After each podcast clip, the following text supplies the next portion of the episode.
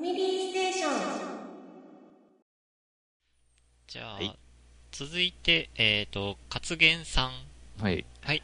えーはいクリンクさん、ドラグーンさん、ヨッキー先生、いつも配信ありがとうございます。この頃の配信ペースの速さにとても喜んでおります。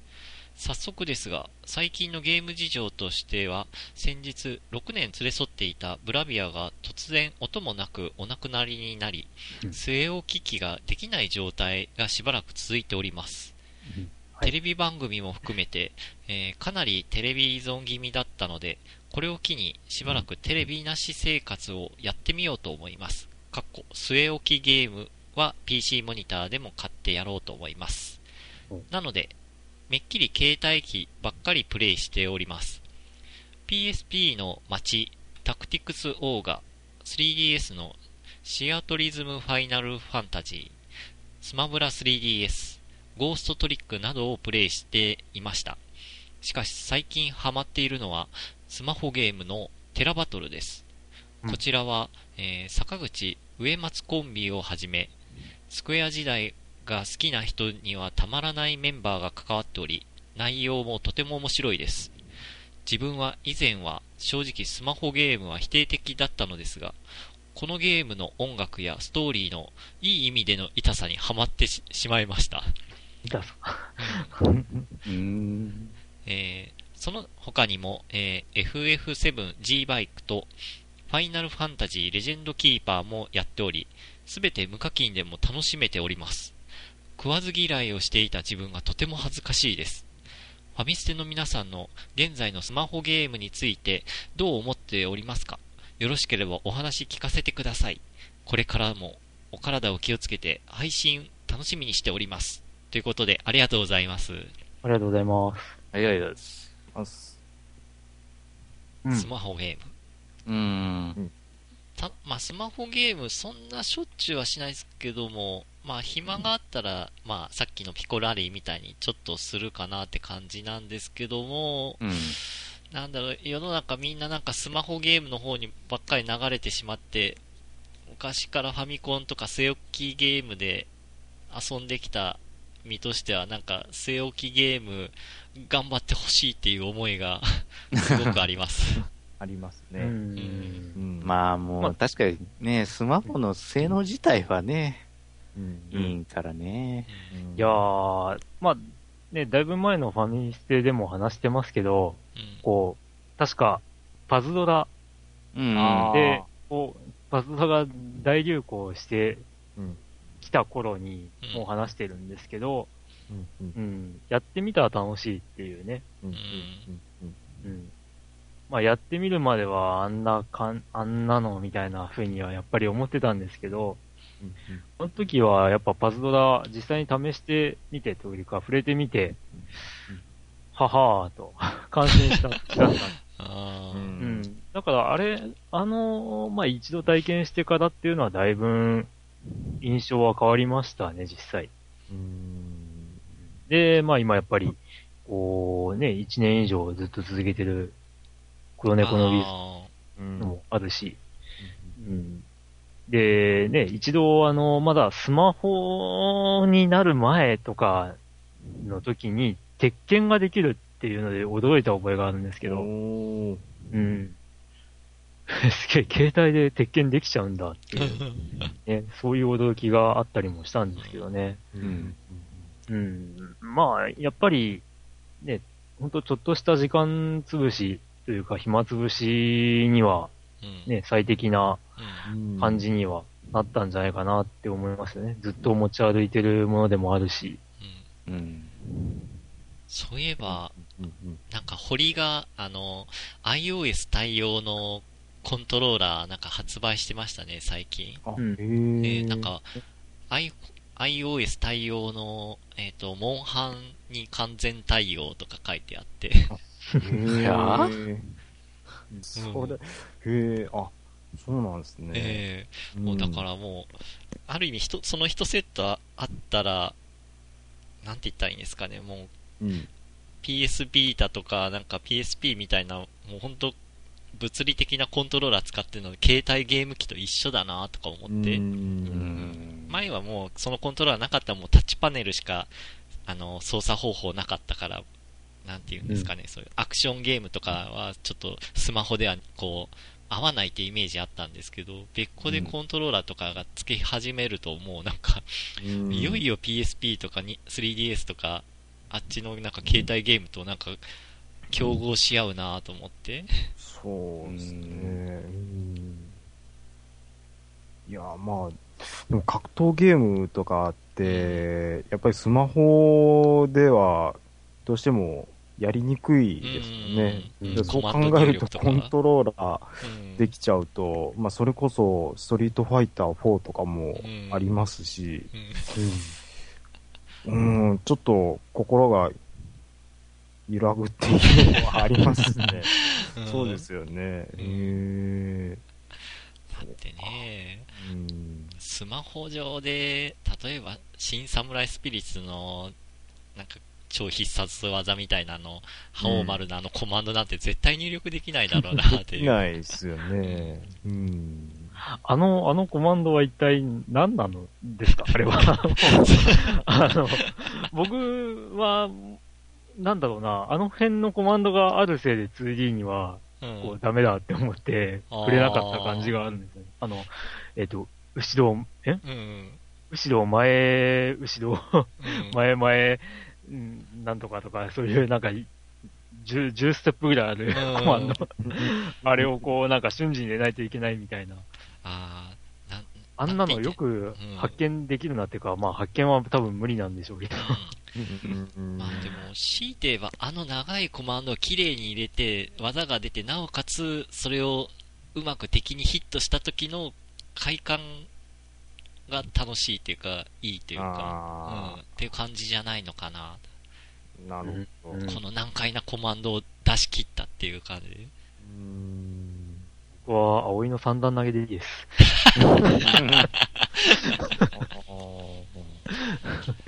ねえ、まあ、あと鉄拳の10連コンボとか。うんあー、あれも、追蔵覚えなかったな あ、ほんとうん、結構、ニーナの10連コンボは覚えましたね、あれ。あのうん、目押しタイミングとか。あれって最近のシーズンにもあるんですかね？はあ、10連コンボ ?3 まではあった記憶があるんうですけど。ん、それ以降あんまり聞かないなぁ。てか、アーケード行ってもそんなのやってるの見かけないというか。うん、技表とかも置いてなくなっちゃったし。技表うんうん。まあ、そうですね。スマホのゲームはとにかく、まあ、やってみれば楽しいってのがわかる。うん。あのうん。まあ、最近はね、だいぶもう課金課金いう感じもなくなってきましたし、う。うんん、そうですね。うん意外とまあ抵抗なく遊べるソフトは増えてるんじゃないかなとも思いますし、うんやっぱ面白ければね、それに見合ったうん。対価は払いたくなるうん。でしょうし、うんうん僕も黒猫のビズは意外と、うんあの、1年以上やって、累計で、まあ5000円ぐらいは出してしたなと思いおーます。うん。うんいやー、楽しましてもらったゲームには、やっぱり普通にお金払ってもいいなってうん。思いますよね。うちの嫁さんなんてですね、あの、この前で620日連続でパズドラにログインしてるんですよ。620日連続で、あの、ログインしてるんですけども、うん。なんか600円ぐらいしか確認したことないとかって言ってね、もう本当に、もうガンホーさん商売上がったり。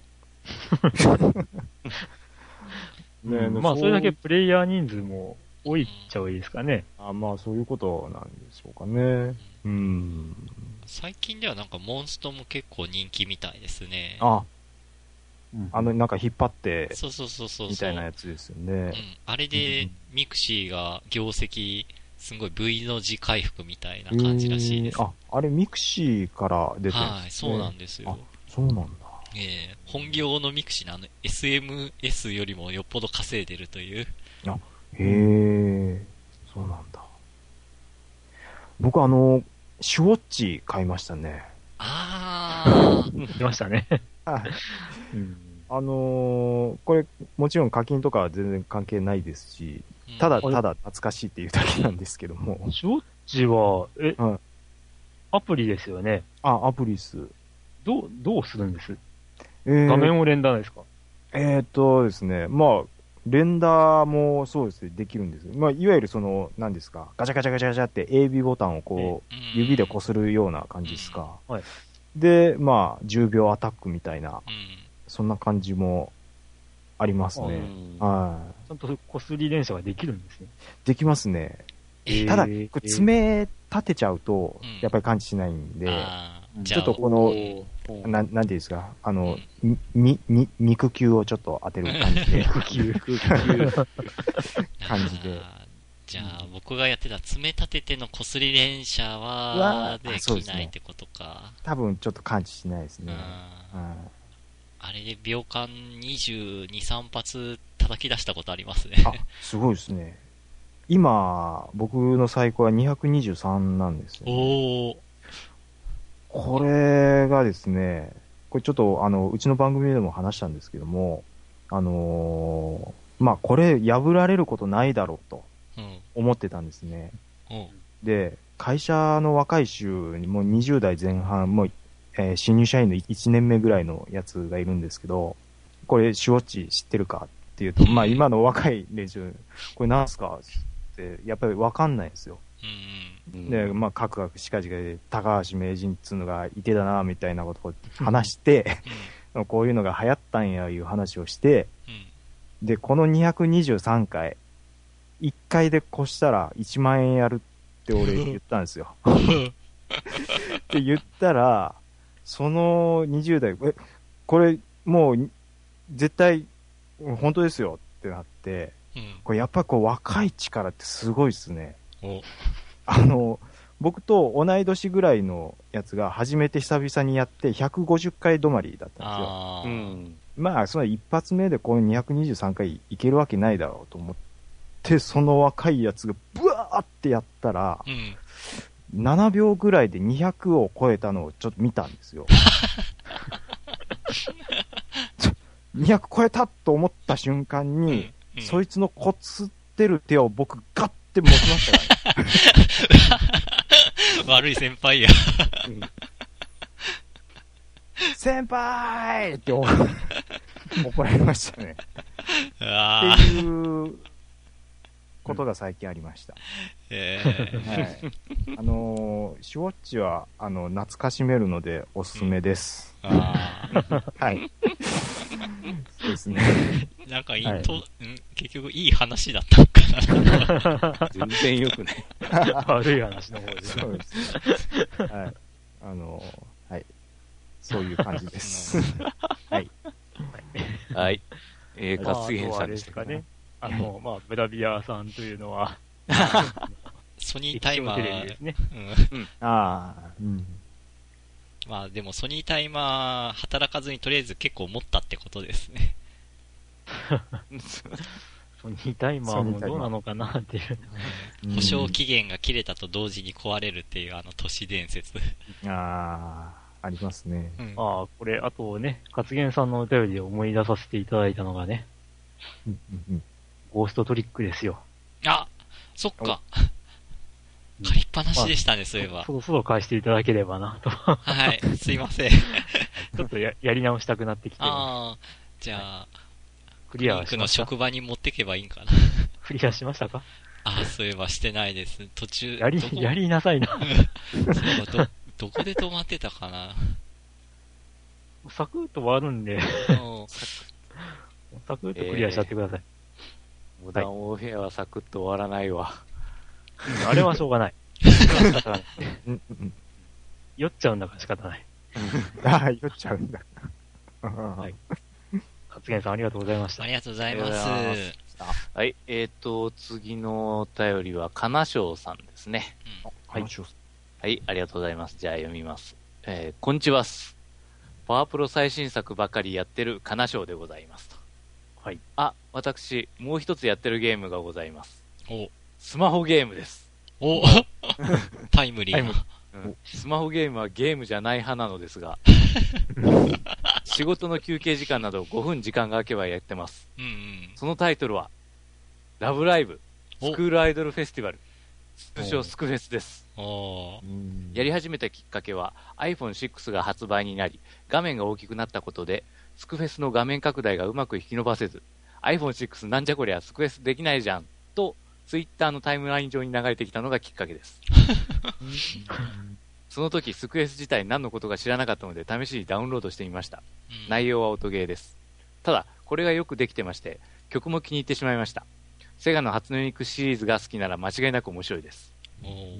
可愛い女子高生9人のユニットか、となるとアニメ見ちゃいますよ。面白いじゃないですか。スクールアイドルという肩書きのスポコンアニメですよって。え？曲が気に入りましたよ。iTunes で何曲もポチポチりました。声優さんいい声出してるな。ライブブルーレイディスクを3枚買いました。数万円の出費です。無課金ゲーマーを名乗って良いのでしょうか？別でとこで課金してるって感じか。よく考えると今のスマホ、ピータや 3DS と性能自体は変わらないんですよね。ゲームスロットがないだけで。うん。PSP-GO は時代を先取りしてたんですね。うんスクフェス、今年のゲーム大賞に票が入っていたら、悲しょうかもしれませんぞ。あと、ここで渡ります。ありがとうございます。ありがとうございます。ます。続けてのスマホゲー。う。うんん。うんうんうん。スクフェスですって。ラブライブよくネットで話題になるのは見かけるんですけどね、なんか、そのファンたちはなんかラブライバーとかなんかいう感じで、うんう。うんん。この類は全くわかんないですよね、僕。ゲーム系ポッドキャスト界隈だと、うん。グダラジのヤスさんが。すっかりどっぷりハマって、えへー、スクフェスもかなり上位陣に食い込んでるっていうような話題が、ちらほら。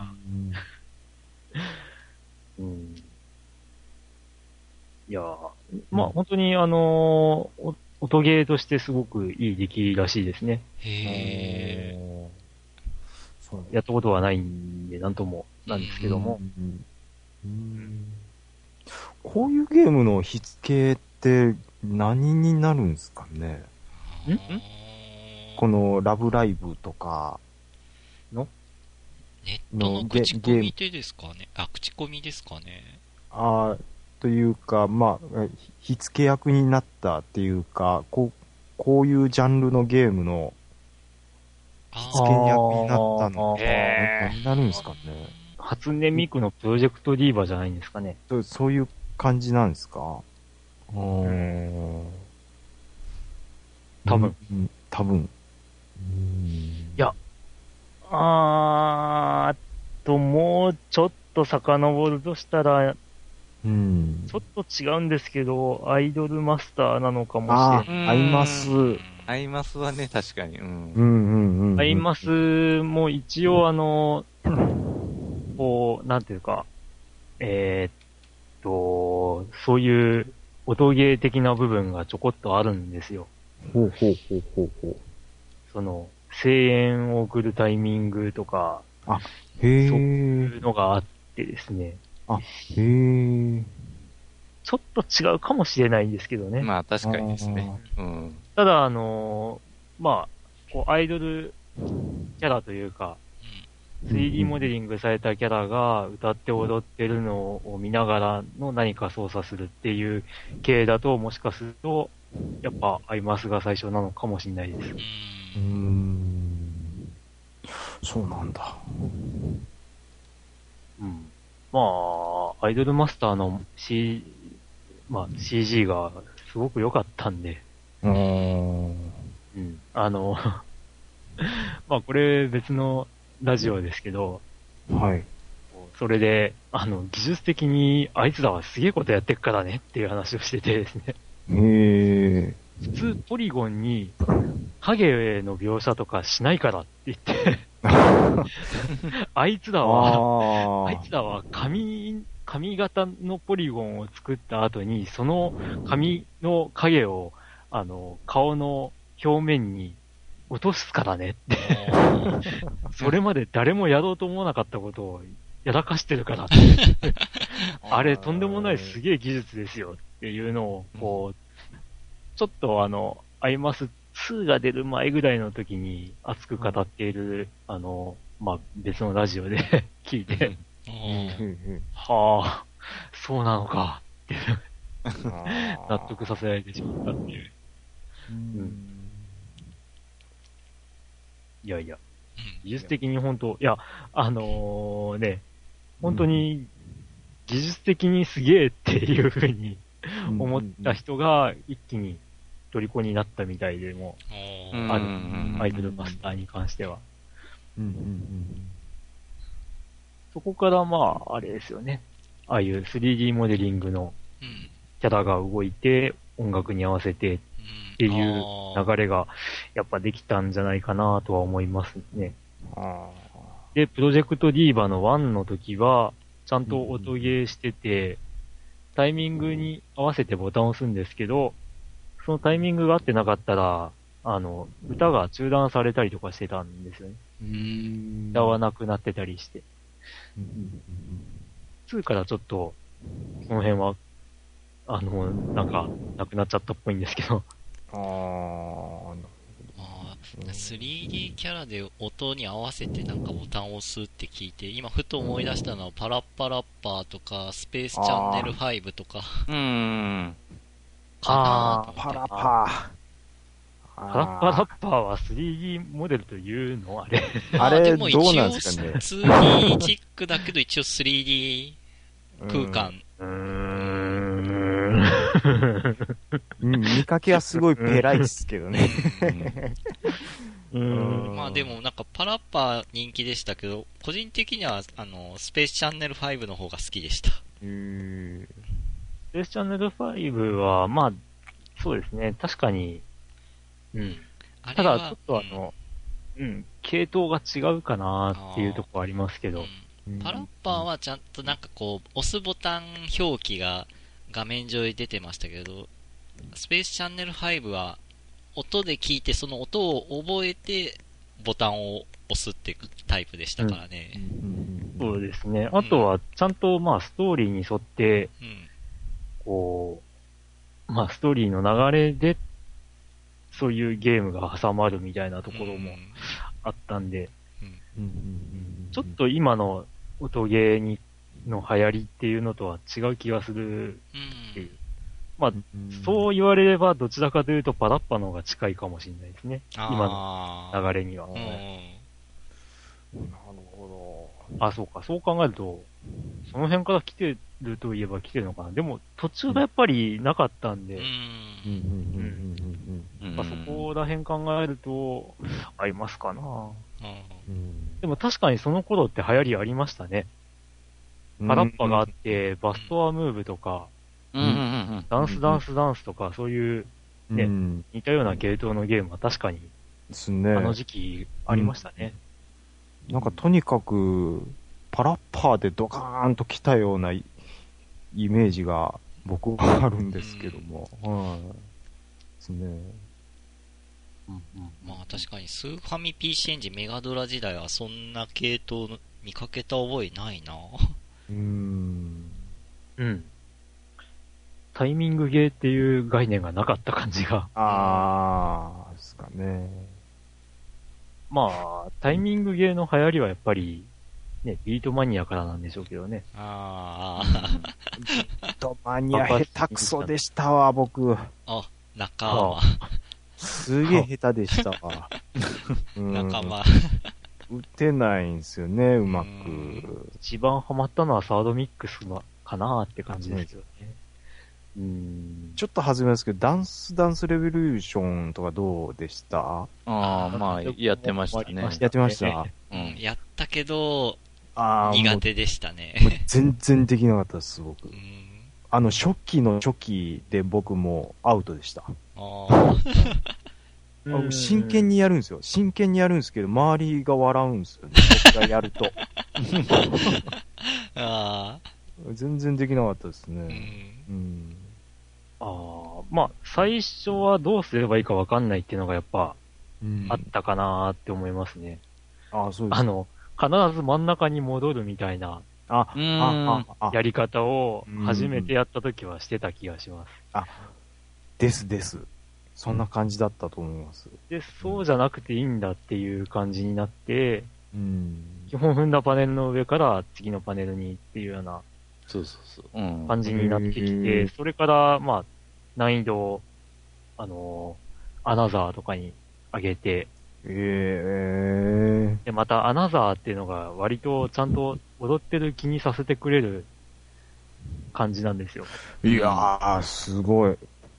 で踊ってる感じなかったっすもん、全然。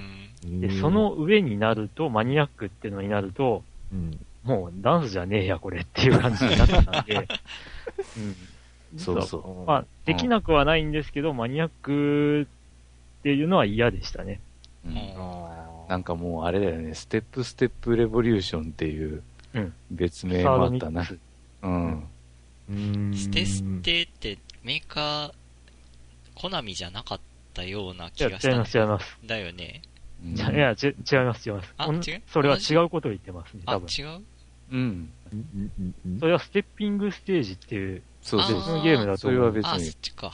うん。あの、ヨッキーが言ってるのは、うん。ダンスダンスレボリューションサードミックスの、うん。えーマニアックのそうそう上そう。になるんだっけ？あううんん。隠しコマンドで出てくる、あの、上位難易度の SSR っていう。あ、ああ、そういうことなんですね。すいません。ちょっと勘違いしてました。うんなんか、DDR 似たゲーがあったような気、ちょっと思い出したんで。うんうんジャレ、ジャレ、ん？ステッピングステージジャレコだっけ？あ、ジャレコ。懐かしいな、ジャレコ。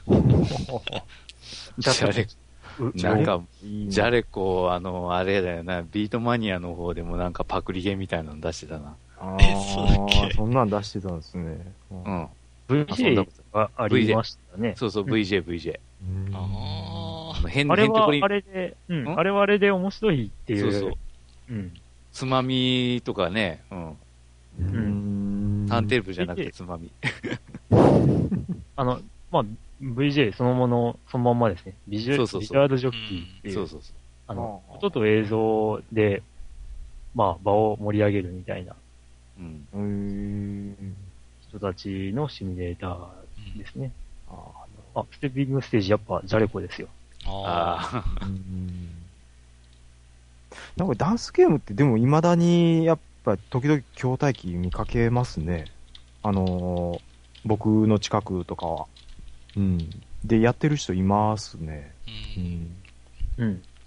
ギャラリーショー人とかって時々いるじゃないですか。ええ。あなんか、なんかああの人たち足どうなってんですかねものすごい速いですよね。うん。うん。まあ、うん。いや、まあ、うん、高難易度のクリアできる人でもな、なんか、まあさっき話題に出た SSR なんて、うん。もう本当に後ろのバーに両手。ついてそうです、なんかそうです。倒れかかって、なんかダダダって足をこうやってるようなうん人い人がます。多かったんですよう。ん。うん。それって楽しいかって思っちゃって。なんか、見た目にも良くないし。そうですよね。僕見てびっくりしたのが、あの、4日かって、しかもお客さんの方向いてるんですよ。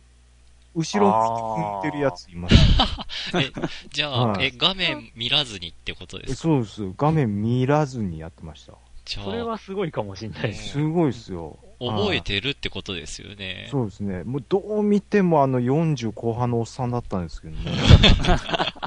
朝一番にやってましたよ。仕事何してんのかなと思って。あうん、そういう人いましたね。うん。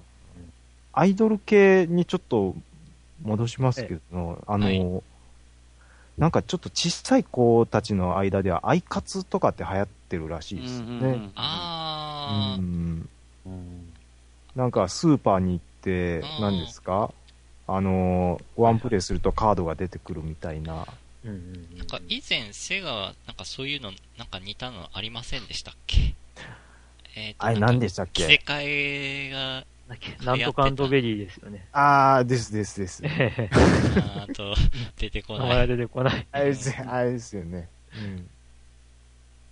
すごい気持ち悪い。すごい気持ち悪い。いろんな着せ替えができるとか、そんな感じじゃなかったでしたっけ？あーありましたよね。うんアイカツの前ありましたね、うんそういえば。うん。ラブベリーか。あー、ーラブベリー。うん。うん。おしゃれ魔女ラブベリー。ねあの、いとこの子たちがすごいハマってましたね、これ。ああ、ラブベリーは。あそれとアイカツは別な内容？あ、ば、あ、あ、メーカーが違うんか、まず。うん。ーまあ、ただ、あの、まあ、そういう筐体の流れは、その流れだと思うんですけどね。おーうんうんうんうんうんあの、スーパーとか、ショッピングモールで、あの、うん女の子向けと。そうですね。うん。で、男の子向けは、えっと、今、ガンダムのやつとか、ああなるほど。で、前はあの、やっぱ、あれでしょう。うんあの、虫キングとか、ああ、あ。虫、ああ、あ恐竜キング。あ、ううん。ん、ウルですかフキング。うん。ですよね。なんかドラゴンボールとかもちょいちょいあったかなと思うんですけど。でうん、そうですね。すよね。なんかよくわかんないフュージョンキャラとかいっぱいあなっちゃってるみたいですよ、今。なんかそんな感じみたいですね。たまにテレビ CM で見ますけど。うん。なんか最近のドラゴンボールはもう全く、あの、我々の知らない世界が繰り広げられてるような。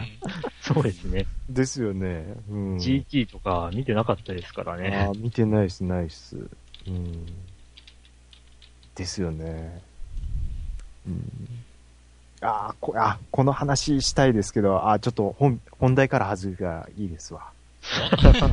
逆に気になるんですけど。すごいこの話ちょっとしたいんですけど、あちょ、あの、金城さんすいませんなんですけども、ドラゴンボールって、どの時点で終わるのがベストだったと思います？ああ、僕は、はい。あの、セル編でトランクスが、もうなんか、ん？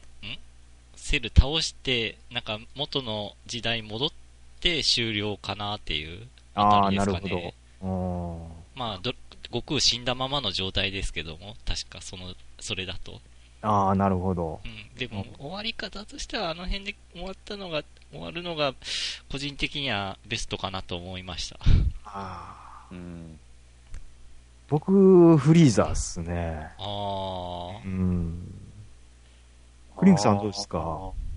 いやー、僕はもう、すっかりあれですよ。はい。もうちょっと続くんじゃのところで終わってた方が良かったっていう。えっと、展開柔道会で、あ。あなるほどまあ、。ジュニアと戦って、そこで終わり。うん。じゃあ、ラディッツ出てくるところでもいや、もう、あそこから完全に、あれでしょ？う、うんパワーのインフレが、あ あーなるほど延。々と、こう、最強、最強、最強がずっと出てくるみたいになっちゃったんで。ー。ですすよねもう。わけわからんこと。ですね。うん。あの、もう強さの表現がもう限界を超え、超え、もうあれ以上超えれなかったですよね。もう突然消えてこっち現るみたいな。まあ、そうですよね。うん。だからすごく違和感を覚えたのが、あんな強さでやっといて、あの、トランクスが出てきた時に今更剣を使ってるっていうのがすごい違和感あったんですよ。あうんいや、しかも、それまで大苦戦して、もうみんな死んじゃうみたいなうんノリの時に、剣でザクって切って終わりっていう。そうです、そうです。ええー、そう。なんです。そうなんですよ。うんあれだけ頑張ってスーパーサイヤ人になって倒したフリーザを剣でざっくりで終わったのが、あ。もうそっから僕、あーって思っちゃったんですよ。なるほど。そうですね。ん？ヨッキーさんどうですか？どこら辺で終わってた方がよかった？どこらへん、まあ、やっぱ、うーん、そうやなやっぱちょっと、スーパーサイヤ人出てきた頃ぐらいかなあそこらへんはもういらんかったような気がする。うーんうんそうですよね。やっぱ、だらだらうん。やってしまった感は。まあそうね、自分的にはあれかな、あの、うん。結局、もう父が、あの、うんあの、悟空の前に出てきて結婚するんじゃんみたいなうんことを言っとったところで終わってってもいいんじゃないのかああ、なるほど。ああ。次の世代いいわみたい確かあにですね。うんもう本当に金賞さん申し訳ありませんなんですけどもね。はい。はい。はい。ありがとうございまあ。あしたりが。とうございます。な。そして、あ、ついおに。次のお便りは、あ、じゃあ私ちょっと読まさせていただきはい、おます。願いします。はい。これ多分、えっと、お初の方ですよね。はい。ね。えっと、中ちゃん中さんからいただいてますね。お、はい。えー、お初ですね。うんお初ですね。はい。えー、ファミステの皆様、こんにちはギャンランド。ちょっとこれ寒いやつですね。えーっと、先日、えーちょっと豪華なドライビングシミュレーターを体感してきましたので、お便りさせていただきます。えー東京バーチャルサーキットというドライビングシミュレーション施設が東京と大阪にあるようで、その大阪店に行ってきました。おかっこ大阪店と言いつつも所在地は兵庫県西宮市です。簡単に言うと、フォーミュラカー本格ドライビングシミュレーターです。おーうん。F1 さながらのコックピットに座り、ほぼ寝そべる感じの目線でサーキットを周回します。えーモニターは180度パノラマ風景が両サイドにも流れていきます。うんうん画質はプレイステーション3のグランツーリスモ6と同等だと思います。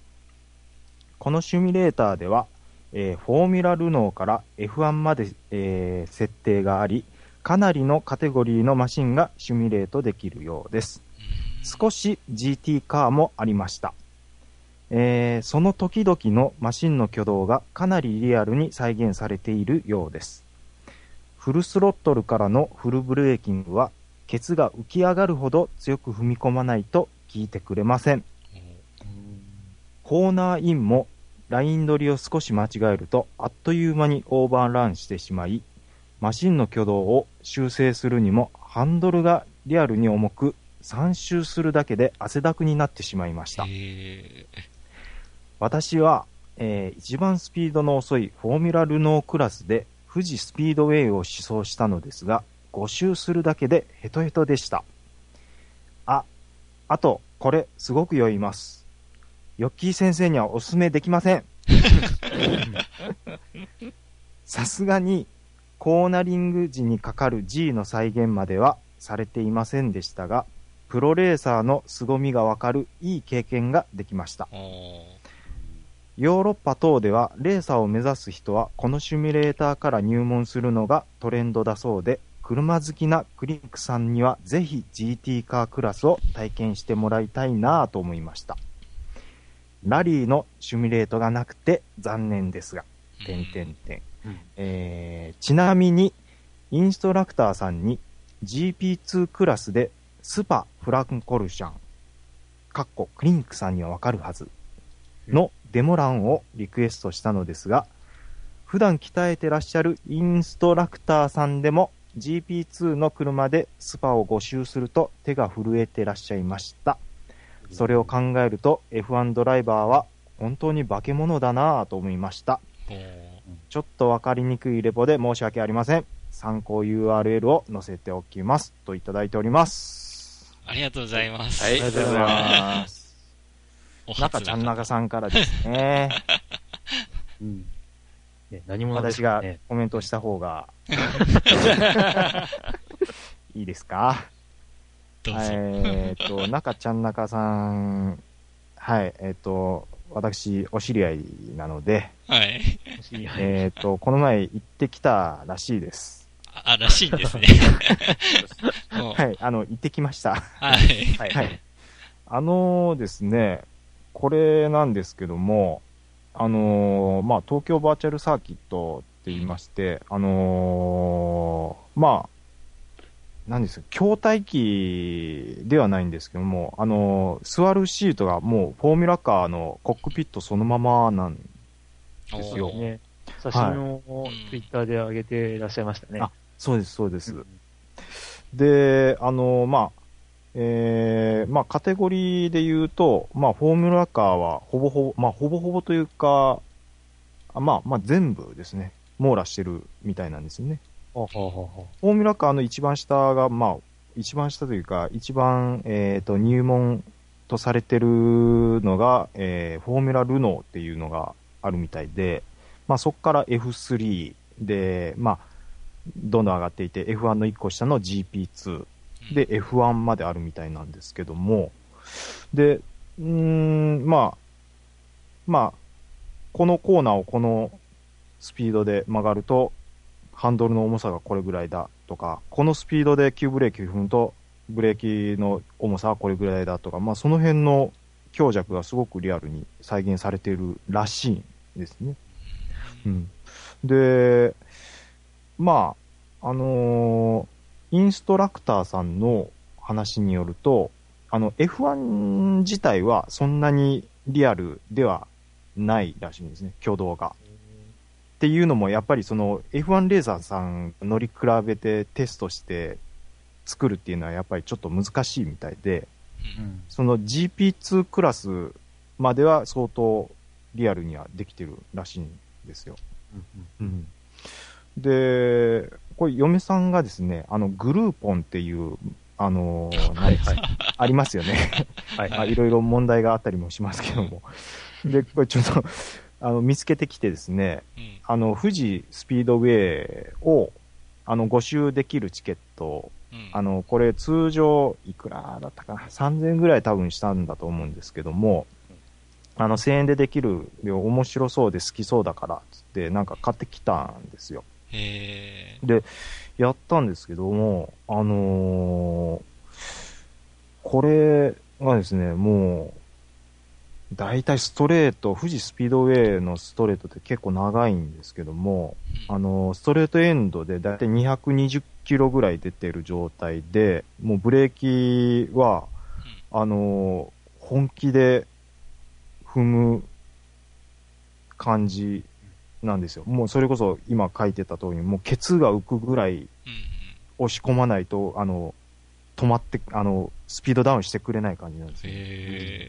へで、ハンドルもすごく重いんで、あのーもう普通に体が疲れるんですーよ。あで、ツイッターで、時々クリンクさんが、あの、ねハンコンで今日超遊びたいけど、もう体がしんどいからやめようみたいなことを時々はい おっしゃってましたよね。さっきも、さっきも話してましたけど。そうやね。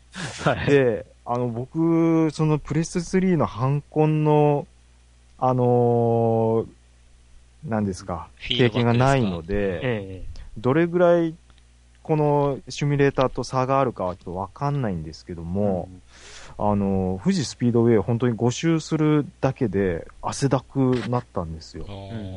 はい。で、まあ画面はすごいリアルなんですけども、なんていうんですかね、あのーまあ 3D の画面がこう、180度でブワーっと流れる感じ。うんで、しかもハンドル切ってぐるんぐるん回るんで、うんあの、2周した時点でうんもう酔っちゃったんですよ。あこれやばいと思って僕、あの、5周持たないなって思ったんですよ。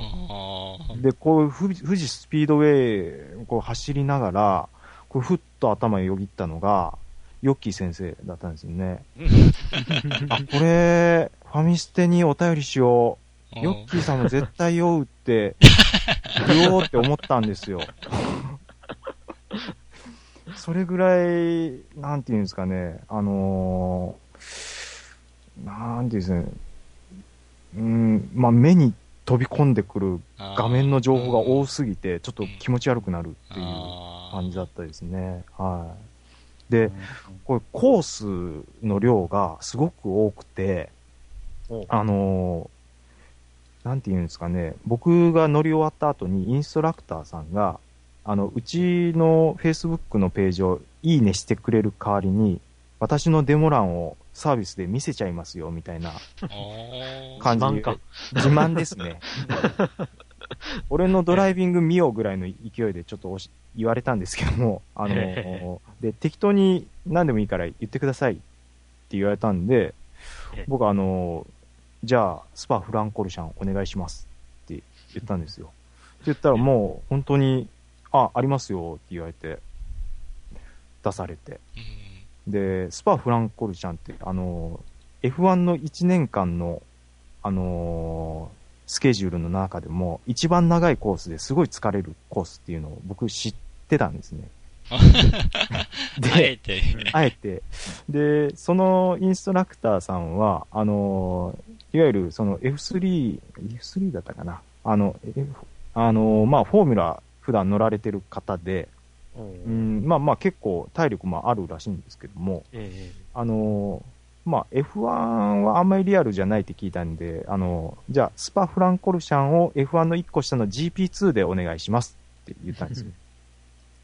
で、5周走ってもらったんですけども、もうそれなりにその筋肉隆々の方ですよ。うんえうん。で、降りてきたらですね、もう両手がブルブル震えてらっしゃるんですよ。もうそれぐらい疲れるみたいなんですよね。でもそれ考えると、あのーまあ実際の車だともちろんそれプラス横 G、うんあと風の風圧とかもあるじゃないですか。であと振プラス動ですか。ですよね。うんで、プラスリアルな世界で、まあ当たればすぐ、うんまあ死亡につながるぐらいの危険があるうん中で、F1 ドライバーがあのスパフランコルシャンを50何周もしてるっていうことを考えると、うんやっぱり、こういうゲームでやって、うまいからって F1 ドライバーになれねえなって思いましたね。当たり前ですけど。はい。で、そうですね。で、まあ、あのー雨の設定とかもすごく細かく、あ天気とかもすごく細かくあるみたいで、あのーその時のマシンの挙動とかも、もう逐一違うみたいで、ううんん。これは、まあなんか、一式1000万円ぐらいするらしいんですよ。はい。で、まあ、コンピューターではですね、そのドライバーがこのコーナーでどれぐらいアクセルを踏んでるのか、で、何速で走ってるのかっていうデータが全部、あのー記録されるんですね。データ動画ってやつですね。あ、そうです、そうです、そうです。で、終わった後に、あのー中ちゃんマンさん、ここのコーナーは、ちょっと、あれですね、2速まで落とすのに、ちょっとテンポが速すぎるのがん悪いですねとか、アドバイスくれたりする。へー。あー。でなんかね、走ってる途中に止めて、今ここで、あの、横に膨らみましたけど、ちょっとこっちのラインを行ってみましょうとかっていう、あの、アドバイスをくれたりして、でうん。あの、プロのレーサーさんはそれで指名として、で、まあ、実際に、あのーレースに挑むと。っていうのが、なんかヨーロッパでは結構トレンドらしいですね。うん。これ、あのーラリーのシミュレートがあったらもうぜひもう、クリンクさんに ねえ、あのーうんやっていただきたかったなと思うんですけどね。はい。この話を聞く限りだと、多分ラリー無理ですね。あ、そうですか。うん。大変無理でしょうね。ああ、難しそうですもんね。うん。全体で何百キロって毎ラウンドやるんで、はい。それを全部入れるってのはかなり困難じゃないですかね。ああ、だと思うんですよね。うん。また、毎年コース違ったりするんで、あー多分その辺が無理なんでしょうなと思いますけど。いや、サーキットでも十分な気がしますけどね。うんサーキットですか？う。うんん。えいやーでも利用料金見たんですけど、正規の値段結構しますね。1万円とか、うん30分1万円とか。高いですよね。うん。これ、あの、プレス3のハンコンとかってどれぐらいの反動あるものなんですかね？あと、一応それ、まあ、うん例えばグランツーリスモだと、は GT6 だとその、フォースフィードバックの強さを調整ができます。い。ああ。だから、まあ、基本は5になってたんですけど、うんうんうんそれを10、最大の10とかにしたらかなり重たいかもしれないですね。ああ、なるほど。試したことないですけど。いや、もしかすると、その10とかにすると、本当に実写に近いぐらいの反動、もう、それこそ汗かくぐらいになるかもしれないですよね。ああ、いやいや、普通に汗かきますよ。じゃ でも、いや、でも実際のその重さってのはわかんないんで、あ、ああ、ですよね。うんうん。その僕があの、スポーツドライブをしたことがないので、ああ、レースドライブか。あレースドライブ。そう。なんか、中ちゃんマンさんが、そのはい動画アップして、うんで、まあ、返事、返信でも書いたんですけど、あれ、はいそのシミュレーター見て思い出したのは、はいナムコの体感ゲーム筐体のドライバーズアイ。ああ、そうでしたうね。ん。と、あとはリッチレーサーフルスケール版。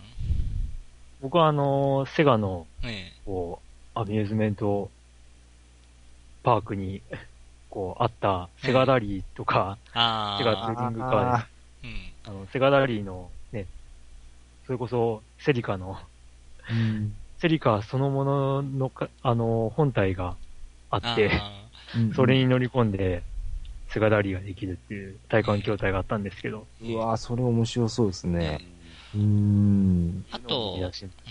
中ちゃんマンさんの、あの、はいメールであった、あの、コーナーリング時に、あの、かかる G の再現まではされてませんでしたってありましたけど、はいはいはい、は前、い。あの、セガのレースゲームでバーチャレーシングってあって、あありましたね。で、で、そのデラックス筐体が、はい。あのーこんな感じですって言って、ちょっとあの、ああれなんですけど、今ちょっと、スカイプでその、画像写真のアドレスを送ったんですけども、はいはいはいはいはい。出ますかね。はい。ああ、バーチャルレーシング。はいうん、この筐体があったんですよ。で、これ。これが、あのーコーナーリングの時に、横 G を再現するんですよ。おお。で、どうやって再現されるかっていうと、横からうん押されるんですよ。なんかあのーバーじゃないけど、なんかこう、なんて言うんですかね。あうんなんかシートの横がモコっと出てくるそ感じ。うそうそう。ヘ アクッション的なものはいそうそうそうそう。それで横 G がかかってるっていうのを再現してました。この筐体では。だかうわら、こう、ハンドル切るたんびに左右からこう、ボコボコボコボコ押されるんですよ。あー。僕、バーチャレーシングはやってましたけど、その横から出るやつは座ったことなかったですね。ああそうなんですね。えこの筐体たまたま大分の、今でもある台東インウィングのゲーセンにあったんで、遊んでました、これで。うわーこれすごく流行りました。あの、地元で。あうんー、。ツイン筐体の方ですか？ツイン筐体でした。あはい。もう F1 ブーム真っ盛りだったんで、うん。あの、しょっちゅう友達と行ってはやってましたね。うん。今、ウィキペディアで調べると、はい。やっぱそうですね、デラックスタイプの筐体は前述のようにエアバッグで G を再現する。あ、なるほど。ああ、そうなんですね。エアバッグの耐久性があまりなく、作動してないことが多い。ーあー、えーあそうですよ。ああ、残念な。あちなみに筐体価格は約500万円。おお、高い。あと、同じバーチャレーシングで、これまたちょっと URL 送るんですけども、うんこの筐体はセガ、東京のセガのジョイポリスかなんかで見た記憶があります。うーわ、こんなんもう、あの、ちょっとラジオの方には分かりづらいんですけど、えー、横に何台繋がってんですかね。8台か何ですか2、4、うん多分8台だった8台ですね。うんはうんほぼフルスケールな筐体。うんうんうん。い。ちょ、もうい、今すぐこれ4人でやりたいですわ。いいですね。すっごいやりたいですわ、これ。へえ、こんなんあったんですね。はい。こう見て、うわ、すげえ、一般ゲーセンには絶対入んねえなっていう 規模の大きさでしたね。いいなこれ。へえ。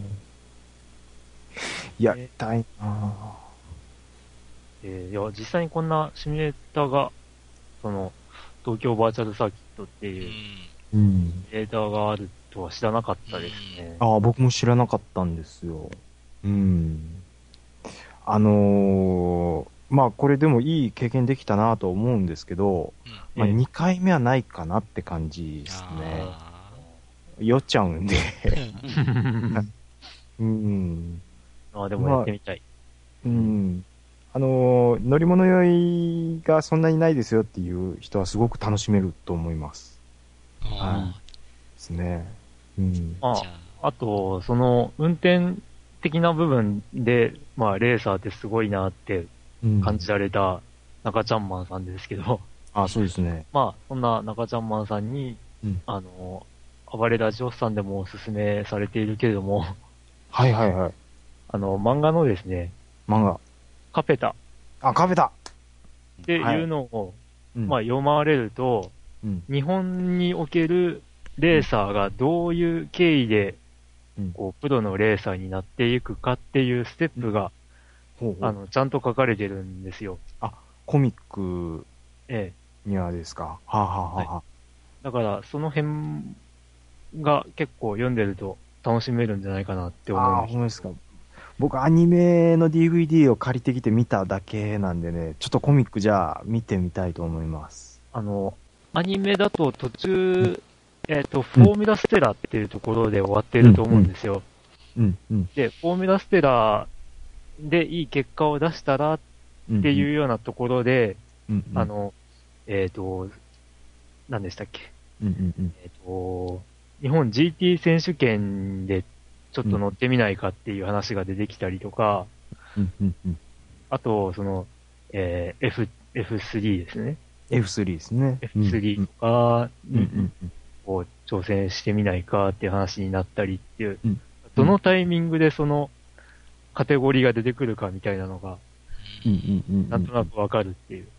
うんそれ、と、G、まあ、日本の GT 選手権で活躍しているトップドライバーがうん、F1 に乗って、こう、なん、なん、なん、何十分って言ってたかな？まあ、うん何十分だか何周だかうん走っただけで、うんもう、あの、立つのがやっとみたいな状態になるのかっていうような、うーん。描写とか、ああ、そうなんですね。あと、こう、F1 の。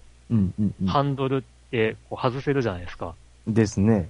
であれ外さないと出れないですもんね。うん、F1 のハンドルに、もう細かいスイッチがびっしりなんですよ。うん。そうですね。で、それを、こう、まあ、マイコーナーとか、マイストレートとかで、あの、細かいセッティングの変化とか、変更とかを、うん。あ、の、やって、で、それがもう、毎一瞬毎一瞬、もう、そのマシンの速度で。あの、やってくるのを、こう、何十周とこなしてしまう。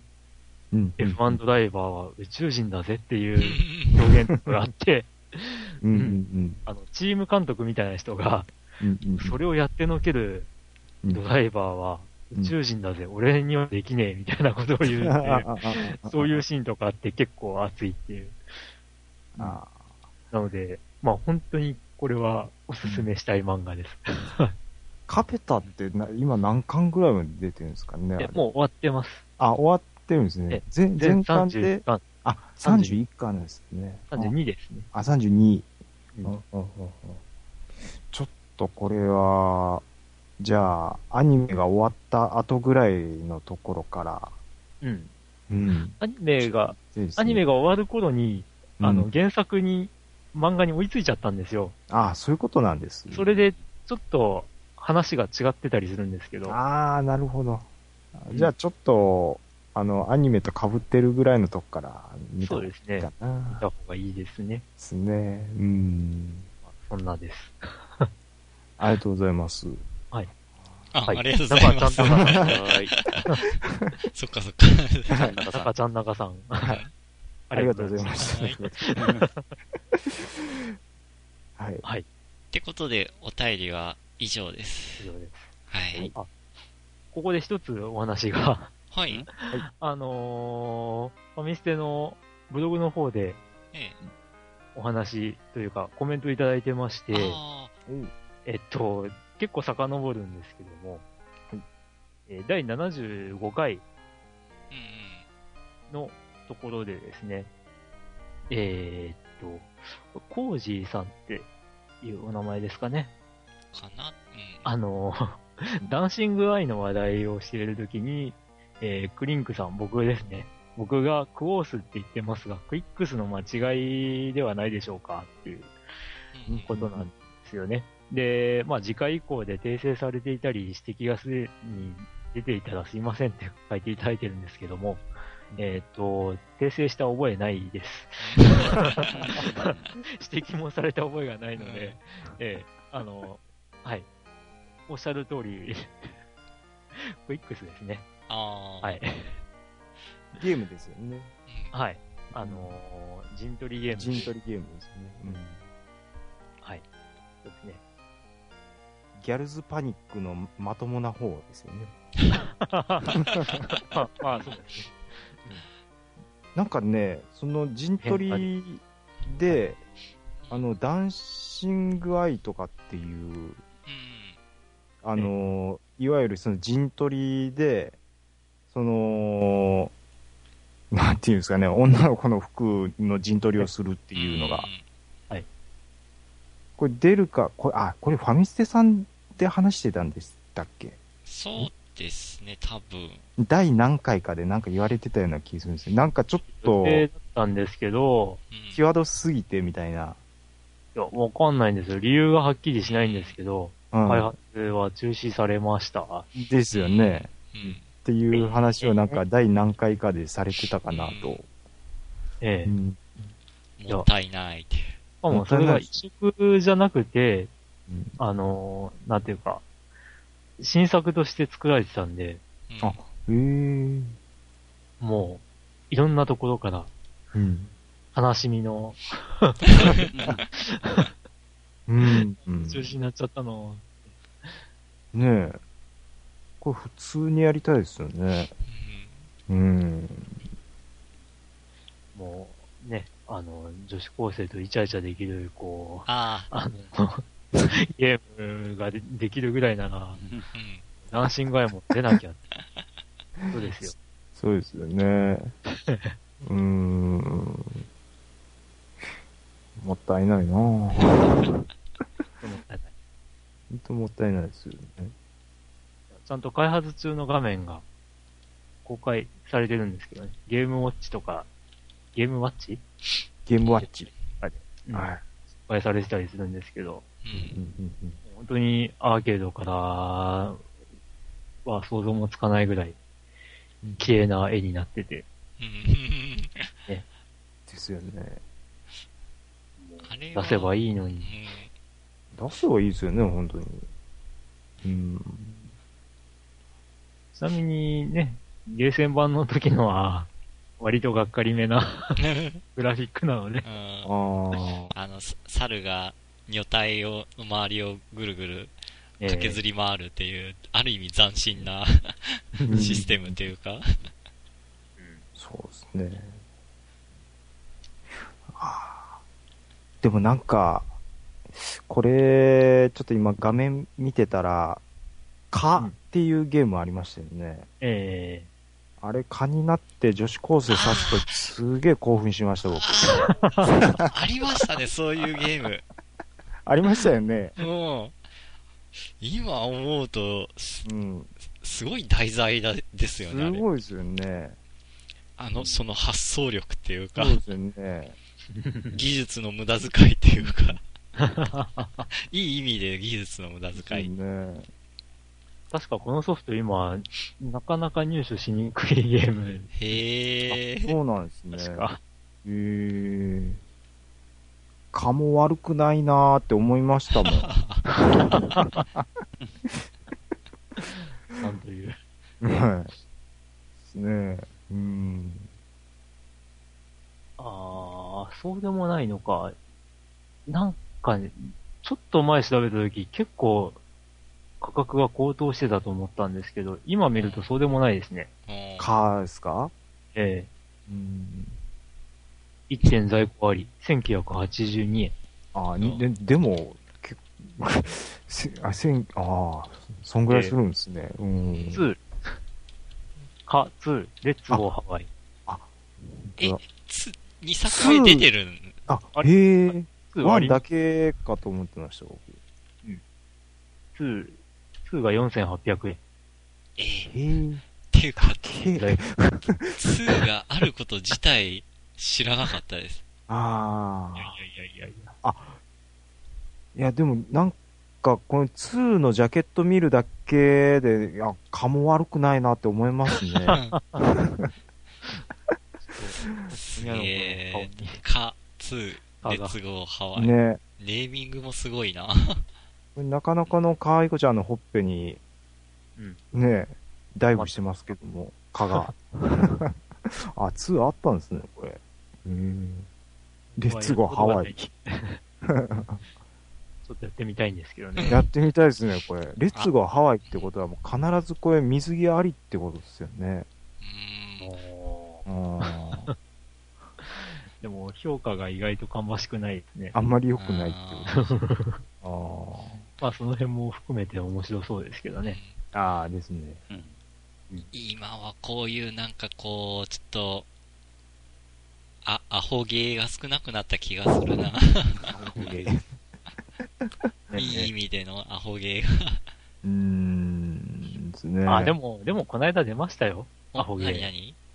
え？何ですか？あアホゲーというか、エッチゲーというか、ほう。何ですか？何ですか？バレットガールズっていうものがありましてな。バレットガールズ？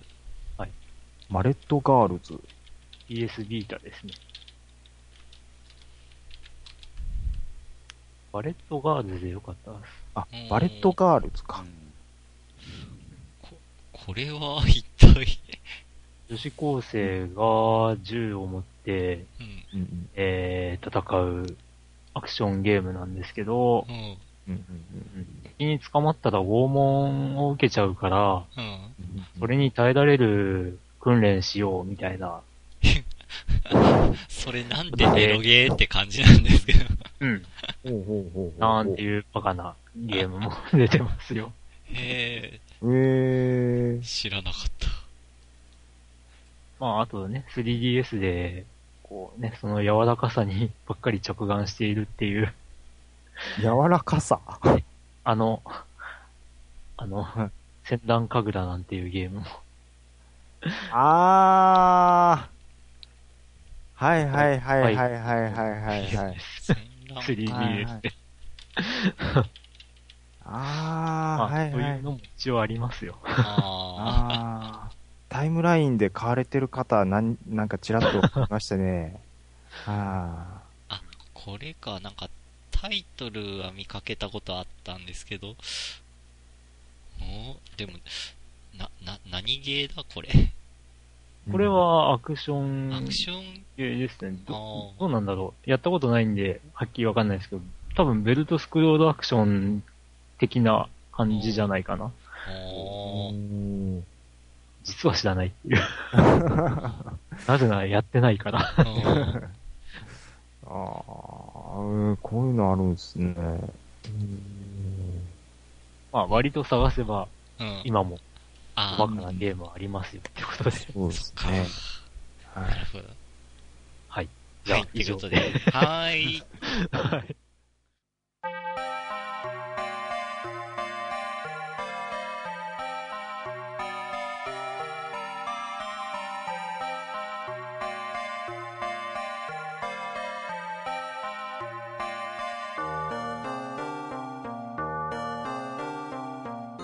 はい、エンディングでーす。はーい。まあ、今日はなんだかんだ言って、まただいぶ長くなっちゃいましたが。うんええ。ということで、えっ、と、告知。あ、はい。えーえーっと、まあ、毎年やっているうん。ゲーム大賞ですよ。はい。ええうんそろそろ、まあ、あ、あの、そっか。登録フォームの方もああ、準備しして。いただく必要が出てきました。はい。えっと、2014年に入って、えー2014年の1月1日から、えー2015年の1月10日ぐらいまでにプレイしたゲームで、えっ、と、あなたにとってどれが面白かったですかっていう、えーあなたのプレイしたゲーム、2014年中にプレイしたゲームの1位、2位、3位を、えー決めていただいて投票くださいというはい。企画です。えーファミリーステーション関係者が作る、えーその年のゲームランキンうん。グを作ろうじゃないかという、そういう企画ですね。うん。うん。ちなみに去年1位が、なんとカンコレ。そして2位はモンスターハンター4。うん。そして3位は PSO2 という、なんか、ね、ー割と、ファミステにはあるまじき、こう、うん。なんか、普通のランキングに 収まっていたわけですけども、普通。ん。ねえ。まあ今年はどうなることかと。でもなんかまあ自分で言うと、割と今年は新作に触れてないなっていうのもああったりはします。ううん。あ皆さんどうでしょうかっていう。今年届いたお便りでなんかこう、また入ってきそうなゲームタイトルが ありますね。マーヘングヘイのですね。ね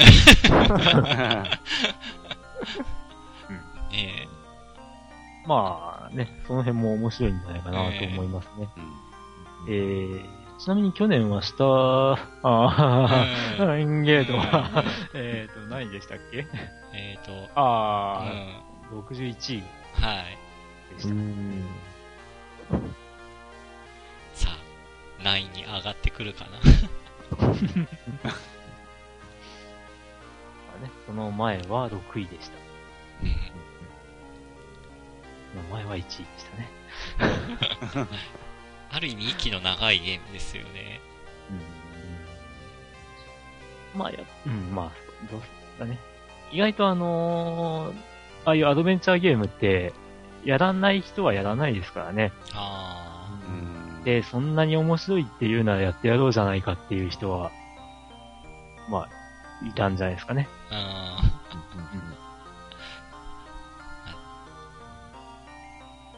いや、迷いますね。うん。おうんうん。僕なんか、今年は混沌としてますからね。さっき言ってた50何本かっていうのが。ね。うん。いや、もう自分で調べてみてびっくりですよ。あのーこう結構、機種バラバラですからね。うんああ、ですよね。うん。ものすごいことになってるんで、うん。アストラボ、笹かな懐かしい。いやいやいやいや、アストロボサさん本当に言って面白かったんで、マジ。うん、あまあ、そんなわけで、はい。はい。あのーもう今から投票のご準備などもよろしくお願いします。で、ね、前回とかも話しましたけど、あの、今後出るソフト。はい。で、なんか注目あるかっていうので、前回覚えてなかったっていうか、え、そんなに早く出るのっていうのでびっくりしたのが、え 3DS のダビスタ。おー。ダビスタリオンが12月に出ます。これ買っちゃうと、もしかしたら僕の中では本当に上位に来るかもしれない。ああ、あなるほど。ダビスタも長いなダビスタ長いですね。ぁ。う。うんん。間がめちゃめちゃ空いてますけどね。スーファミから出だしたんでしたっけあれって。ファミコンからですあ、ね。ファミコンから。あファミコンかからですかあれ。りますよ。ああ、そういえばそうでしたか。ダービースタリオン、ダービースタリオン全国版。で、えっ、と、スーファミに行って、ダービースタリオン2、ダービースタリオン3、うん。96、えと、それからプレステに行ったんだっけかな。おおうんうんうん。サターンで出て、その後がよくわからない。ー。ああ、わかんないですね。うんわからん。ちなみに DS で出たっていうのがありましたね。あうーん。あバグがあるとか散々言われてましたけど。ーもしかして、今のダダビスタ、今ってか、ん？前、今、最新は、機種は何で出てるんですか？まだ、え、3DS の前ですか？はい。うんうんうんうん。あ DS です、DS。DS。あ、うん。DS だったらもしかして、あれですか、全国と戦えたりとかするもんなんですかね？通信で？いや、できなかったんじゃなかったかなできないか、DS では。あうんうんうんーダビスタのイメージがなんかこう、自分が育てた馬をなんかパスワードかなんかメモって、友達に持ってってなんか対戦、あ対戦っていうか、パスワードの対戦はできます。あうん。でも、あの、通信対戦ではなかったはず。あいや、うん。それが、あの、3DS で出るのには、通信対戦がー、あ、ついに。あるんですよ。あうーん。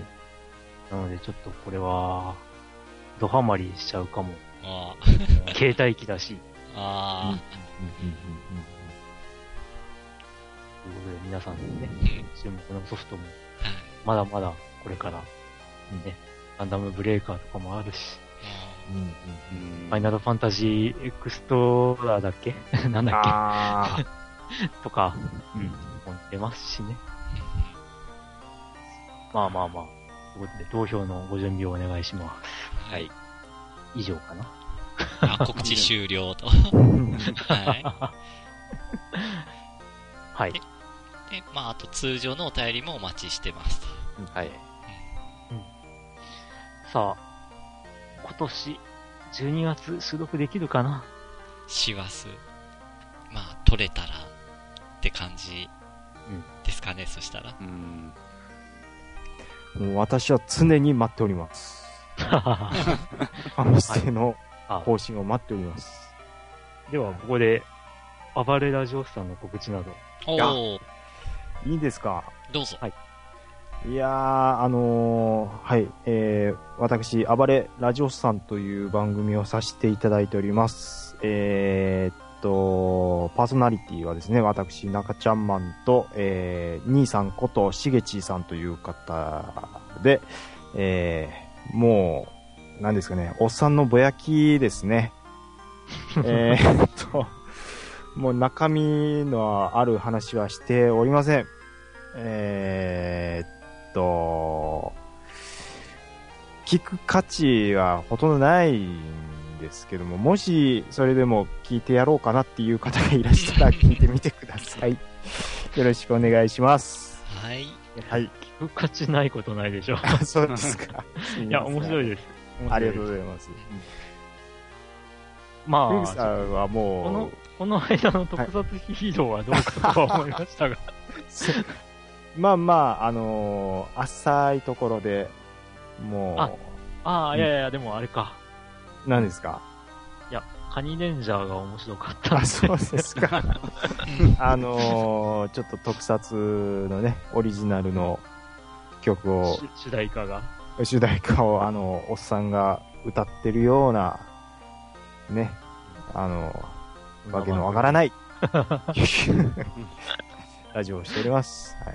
ファミステさんのようにね、もうこう、テーマバシッと決めて、できるやからじゃ私はないので、あの、浅い話ばっかりしております。はい。はいそんなところです。はい。ありがとうございます。はい。いや、お店こそ、ね、テーマ決まってないんですけど、いやいやいや。ただゲームの話が中心かな、ぐらいうん。確かあのね、ファミステさんはやっぱり、でもちゃんとした情報を、あの、話されてると思いますよ、僕、本当に。うん。あの、クリンクさんも、ドラグーンさんも、ヨッキーさんも、あの、大人だなってすごい思いますもん。聞いてて。あ、本当ですか？ね。に。その、僕んところのラジオなんか、もう、ね、おっさんが、ね、もう、ほんとぼやいて歌って、なんか酒入って酔っ払ってる状態で出てくる場合ありますからね。それ考えるともう、ねちゃんとした情報を出すときはちゃんと出して、笑うときは笑ってって ね。いやいやいやもうお手ファミリーステーションのお手本みたいなものなんですよ、本当に。もうね寝ても何も出ませんからね。あの、あの、とりあえず、あのーゲーム大賞、私も応募させていただきたいと思います。はいはい。お願いします。はい。ということで、じゃあ、まあ、年内の収録が次あるかどうかはわかんないですけども、はい。また次回。で、おそらくはその次はゲーム大賞発表会になるので、うん。はい。そう去年みたいに、うん去年というか今年の頭みたいに、その後、半年沈黙するとかいうことがないように、今度は、ちゃんとやっていきたいですね。はい。す、すごい心配になった時期ありました。はい。まあ、次回の収録まで、はいでは、皆さん、さよなら。さよなら